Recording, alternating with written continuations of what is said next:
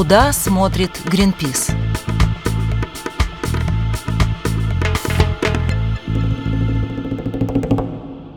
Привет! Это подкаст «Куда смотрит Гринпис». Меня зовут Андрей Алахвердов. Сегодня мы будем говорить о пожарах.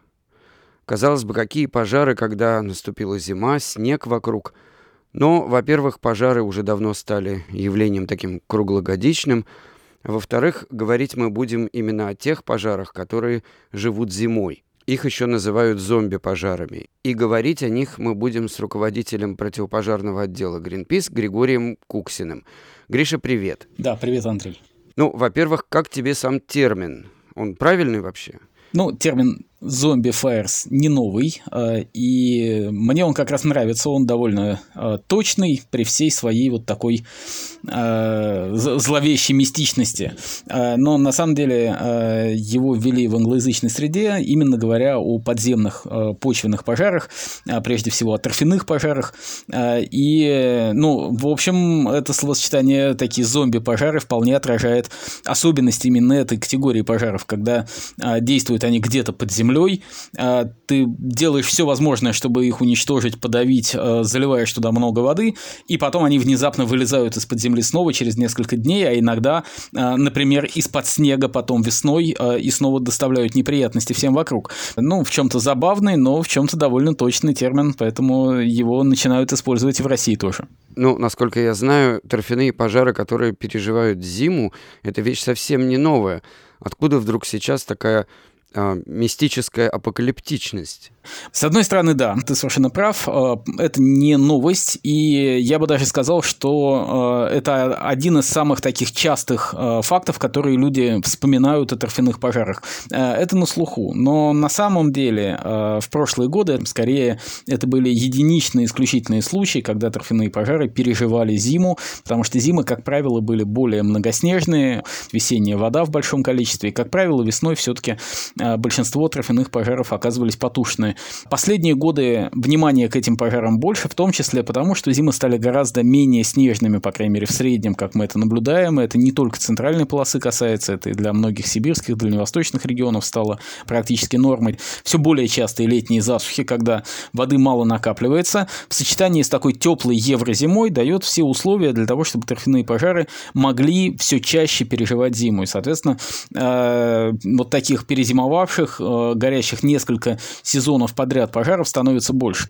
Когда-то с этим сталкивались в основном те области, где активно добывался торф, это в основном центральная Россия, северо-запад, где это было основное топливо для электростанций, э, то в последние годы мы видим все э, шире, скажем так, ареал распространения этих зомби-пожаров и на юг нашей страны, потому что все чаще горят южные болота, и все чаще в восточных регионах, где этого не было, по крайней мере, многие сибирские регионы, которые раньше, ну, скажем, почти не знали проблемы торфяных пожаров, с каждым годом начали а, испытывать эту проблему все чаще, в том числе неосушенные болота, то есть болота, которые, по крайней мере, специально никто не осушал, и которые высохли в результате того, что либо вокруг просто обмелели реки построены города, либо по естественным, ну, условно-естественным причинам, то есть в связи с изменениями климата.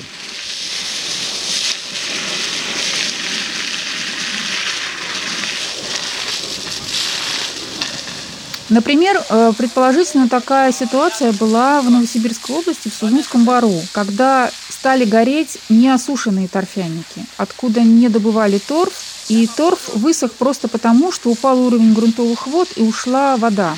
Это Маша Васильева, сотрудник Greenpeace, фотограф и пожарный волонтер с десятилетним стажем. Осенью мы тушили там торфяной пожар вместе с добровольцами из Новосибирска. По ночам уже было холодно, и иногда вода в рукавах замерзала, так что утром мы вытряхивали оттуда лед. Но при этом торфяник продолжал гореть.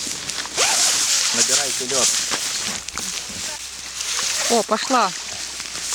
Нет, не пошла. Сейчас пойдет. А, Вань, Гриша, отлично, держи пока вот такое давление.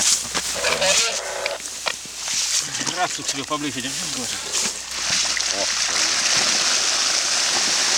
Брось немного давления на минимум. несколько лет назад, предположительно года два или три назад, там произошел травяной пал, от которого загорелся торфяник. Травяной пал не удалось потушить, торфяные очаги потушить не удалось тоже. С весны они ушли в лето, потом в осень, потом ушли в зиму, перезимовали. Зимой про них все забыли, потому что дым из-под снега идет невысокий, не сильный. И весной он дождался, когда высохнет вот эта весенняя талая вода, снова набрал силы, набрал обороты и снова пошел гореть давать новые травяные пожары от себя, которые уходили в лес и которые повредили лес, хороший лес, Сузунский бор. И так продолжалось два или три года, пока добровольцы в общем, общими усилиями не добились того, что его потушили. Ну вот в западной прессе, когда говорят о зомби-пожарах, в основном имеют в виду Арктику, говорят об арктических зонах. Ты сейчас говоришь о южных регионах. Получается, что зомби-пожары существуют везде.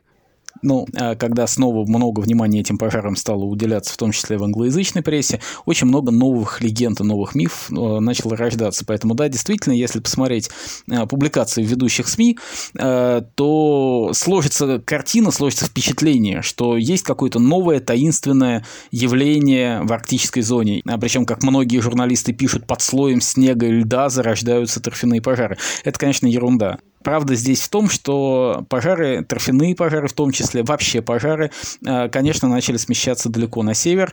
Э, опять же, пожары в арктической зоне, то есть за полярным кругом, это не новость, это не в этом году началось, но по, по мере наступления последствий вот такого изменения климата, э, действительно все дальше на север продвигаются крупные пожары, и у нас в этом году очень сильно горели за полярные территории, причем не просто горели, а именно обширно на огромных площадях горели, причем это рано началось и очень поздно закончилось. Это и Чукотка, и э, Камчатка, и север Якутии, и, там са- самый север Красноярского края. Вот туда же, в эту же зону приходят и торфяные пожары, которых раньше там практически не было, или, они, ну, или их было намного меньше. И северные территории, и таяние мерзлоты – это все вот явление одной цепи изменения климата, которые создают условия для опасного развития пожаров и новых видов пожаров там. Но, конечно, нельзя сказать, что это явление характерно только для арктической зоны. Нет. Э, торфяные пожары у нас действуют во всех регионах практически нашей страны. И в европейской части тоже? Да, конечно. А, торфяные пожары в первую очередь характерны, конечно, для мест э, добычи торфа, для сушеных болот. Конечно, это в широком смысле Московская область, Подмосковье и практически все соседние регионы. То есть это и Тверская, и Ярославская, и Владимирская, Рязанская область. Если чуть восточнее, то это и Ивановская, и Нижегородская. И если на западе, то, конечно, и Смоленская, и Брянская области. И, конечно, многие регионы северо-запада.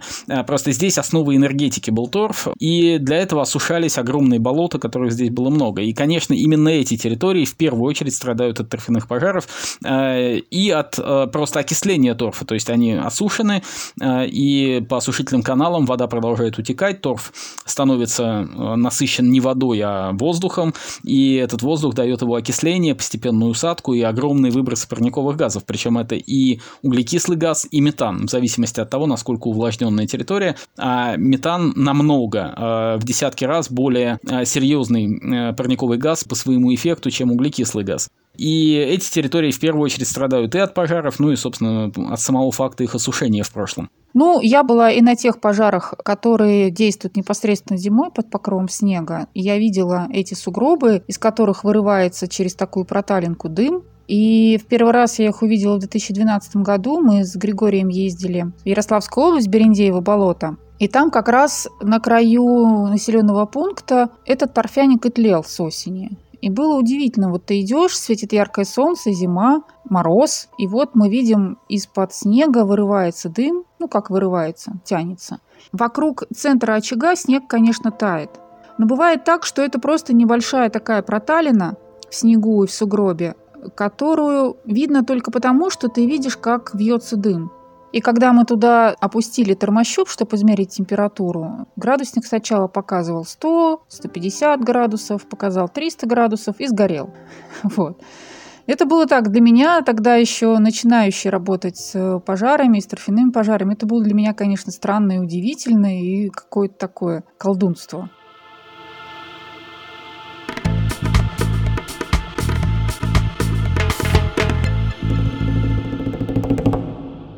Здесь нет ничего волшебного в самом процессе. То есть тление почвы – это просто тление органики. Это ничем не отличается от тлеющих углей в костре, от э, тлеющей соломы, тлеющих опилок, тлеющего навоза. То есть, ну, в зависимости от того, кто с каким тлением сталкивался. Вот для пожарных, для городских я часто сравниваю, э, чтобы им было понятнее аналогия, э, с тлеющим матрасом. Э, вот на диване у курильщиков иногда, к сожалению, падающая сигарета воспламеняет матрас. Вот его очень сложно потушить. Вот торфяник Коврик это такой же матрас, только большой. Э, потушить это можно, но довольно трудно. И снизу этот матрас из неперегнивших растительных остатков э, либо э, подпирается грунтовой водой и дальше тление не может распространяться, даже если там много органики, либо просто негорючими слоями грунта, которые уже не могут гореть. Поэтому либо выгорит вся органика, которая там есть, вот до того подстилающего грунта, это может быть метр, два, три метра, в некоторых случаях это может быть значительно глубже, но, как правило, пожар пожары все-таки не бесконечно глубокие, потому что даже если это большие отложения торфа, а, где-то там стоит грунтовая вода, а, которая не позволит этому очагу заглубляться дальше, либо, как на северных территориях, а, ниже может идти мерзлота, которая обычно не оттаивает. Ну вот в одном из наших предыдущих подкастов ученый говорил, что в Якутии, там где вечная мерзлота, там 40-метровый слой органики. Если все это оттает, сколько же это будет гореть? Э, все-таки я бы здесь не пугал э, бесконечными глубинами, на которых может гореть. Э, грунтовая вода обычно останавливает все равно на глубине, ну там не больше полутора-двух метров от поверхности. У нас есть болота даже в Московской области с залеганием торфа, там 10-12 метров в глубину. Но эти болота никогда не горят на 12 метров в глубину. У них горит верхний там полтора, там метр, полтора, максимум 2 метра. Это все равно немало, даже если у нас там, ну представьте, вот один гектар всего-навсего, один гектар горящего торфяника на глубину 2 2 метра, например, да, это объем топлива 10 тысяч квадратных метров умножаем на 2. Получается 20 тысяч кубометров горящего материала. Это несопоставимо ни с каким там самым крупным пожаром в населенных пунктах, в городах, на складах, которые сейчас где-либо в мире происходят. Органики действительно огромное количество запасалось в течение последних э, 10 примерно, там может быть 11 тысяч лет, э, со времен последнего крупного оледенения. Ну, это возраст большинства наших болот. Это действительно, э, как писал Пришвин, кладовая солнца. И вот это кладовая солнца сейчас совершенно ну, опасно для нас Э, уничтожается, выбрасывая обратно в воздух весь тот углерод, который был, собственно, э, поглощен этими растениями за эти тысячи лет. Ну и до каких пор это будет продолжаться? Пока не выгорит вся органика теоретически. То есть, либо до наступления счастливой зимы с таким обилием снега, э, который своим таянием полностью погасит эти очаги, либо до тех пор, пока не выгорит вся органика до минерального грунта или до грунтовой воды или до вечной мерзлоты, в зависимости от того, что снизу подходит к этому участку. Ну или пока их не потушат добровольцы, да? Вы же встречаетесь с зомби. Ну, я бы даже сказал, что у нас такая э, команда специалистов по устранению зомби, потому что, собственно, э, и мы, и наши добровольцы, основное внимание вообще здесь, э, реагируя на пожары, мы уделяем именно торфяным пожарам, потому что их надо тушить, пока они маленькие, слабые не освоились, э, пока это не огромный вот этот зомби-пожар, вылезающий из-под земли и, соответственно, э, с которым уже трудно что-то сделать. Э, причем как методами обводнения, так и методами э, прямого тушения. Это мне. Вы ствол берите, на, насаживайте. Так, рабочий.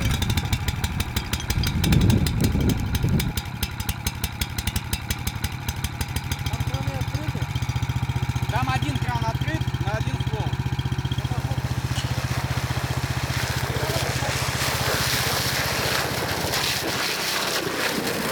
Вот это вот, давай его. Да, весь вот целиком. И лопаты.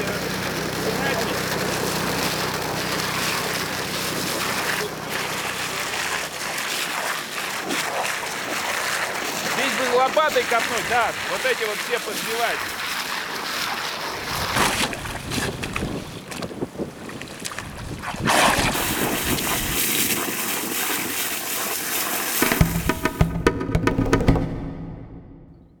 А в этом году будут зомби-пожары?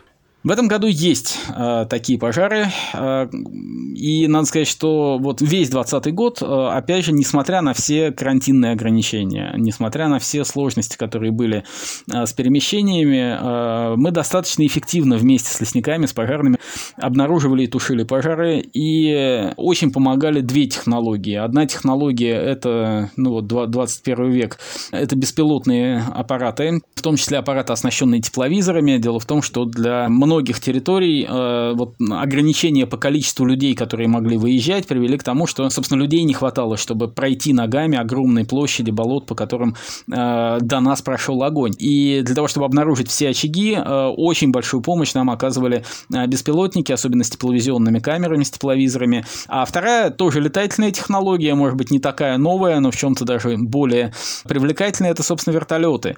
В этом году э, наши друзья из вертолетного поисково-спасательного отряда «Ангел», это частные пилоты, которые на своих вертолетах помогают искать, спасать э, людей, которые потерялись на природной территории, нуждаются в помощи, помогали нам в обследовании тех болот, которые были недоступны, например, по коронавирусным ограничениям.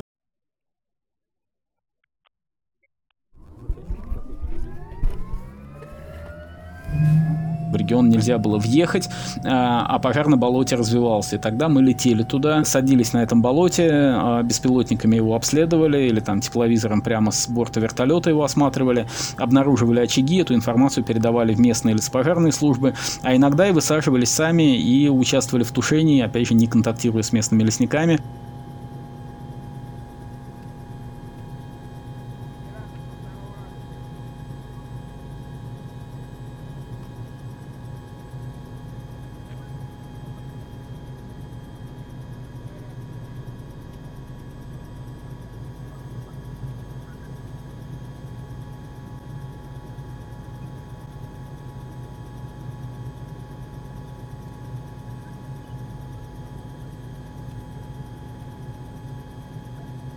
Можно было практически за один полет осмотреть несколько крупных пожаров, э, каждый из которых потребовал бы э, нескольких дней на обследование только наземными группами.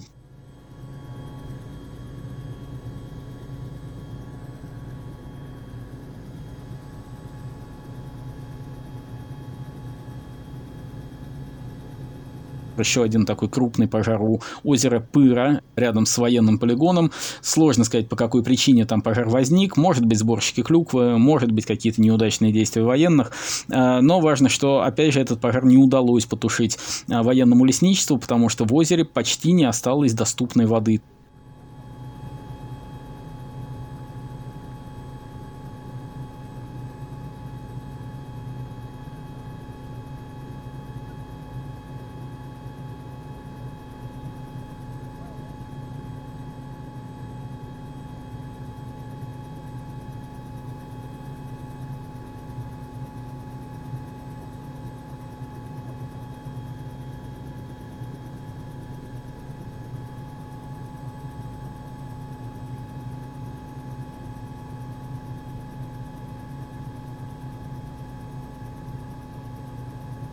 На одном из самых крупных пожаров в региональном заказнике, недалеко от поселка Ситники. Пожарные тушили уже только подвозной водой, потому что местной воды практически уже не осталось. Осталась такая густая грязь на дне каналов, которую не получалось забирать насосами. Конечно, подвозной водой невозможно потушить такие площади, а там около 50 гектаров, если не ошибаюсь, было охвачено торфяным пожаром. Поэтому большая часть очагов ушла в зиму. Примерно такая ситуация была а, и во Владимирской, и в Рязанской областях. Вот как минимум три региона, в которых мы знаем о достаточно крупных торфяных пожарах, поэтому совершенно точно а, поиск вот этих зомби-пожаров и попытка уничтожить их а, весной обязательно будет, а всю зиму мы будем отслеживать количество осадков, может быть, даже пытаться удерживать эти осадки, создавая какие-то плотины, перемычки в тех местах, где нам понадобится весной вода для тушения.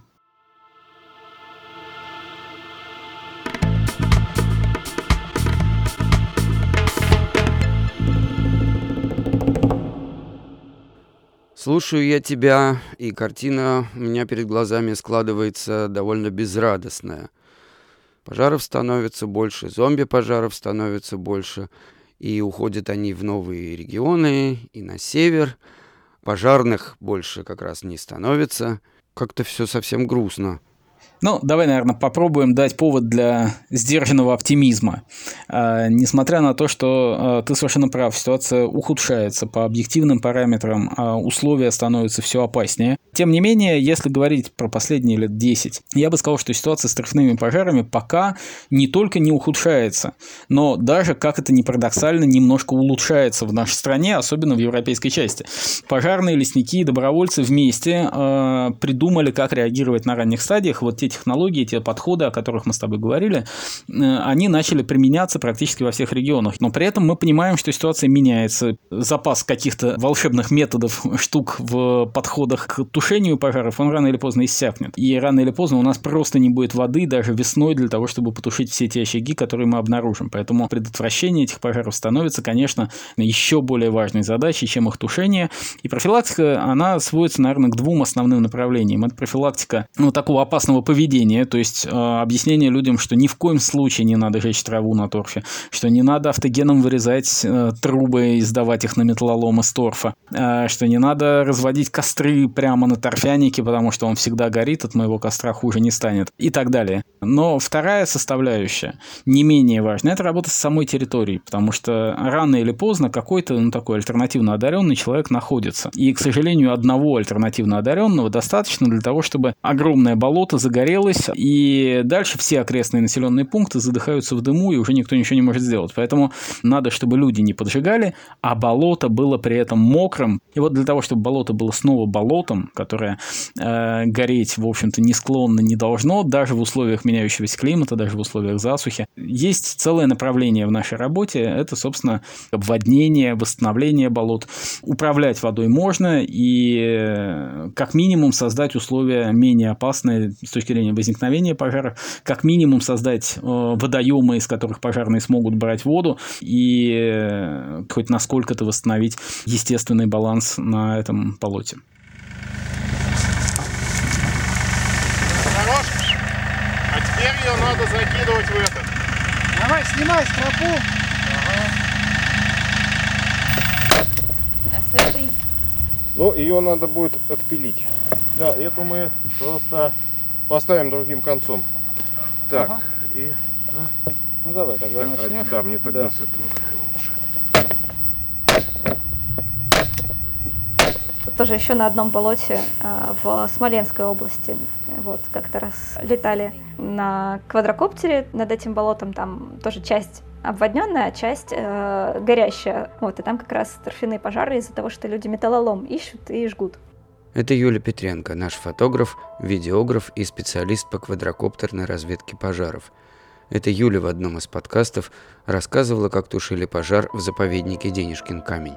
И там такой контраст э, можно вот прям наблюдать на одном болоте. Одна часть ужасная, выжженная пустошь, просто марсианский пейзаж какой-то. Вместо земли один пепел, никаких деревьев живых не осталось. И другая часть, где водная гладь с какими-то тростниками, камышами, кочками, на которых гнездятся птицы. И там реально просто стаи уток, цапель. Ну, я штук пять, наверное, цапель видела, двух журавлей. По окраине где-то лоси ходят. Там вода накопилась, в принципе, за весну.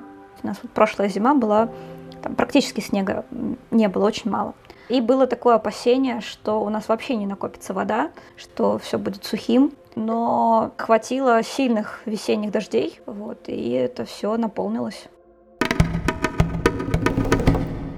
Ну, хорошо, предотвращать пожары, бороться с пожарами, не допускать их, наверное, может, ну, каждый, если станет пожарным добровольцем, например. Но обводнение торфяников, это же, в общем-то, работа для специалистов.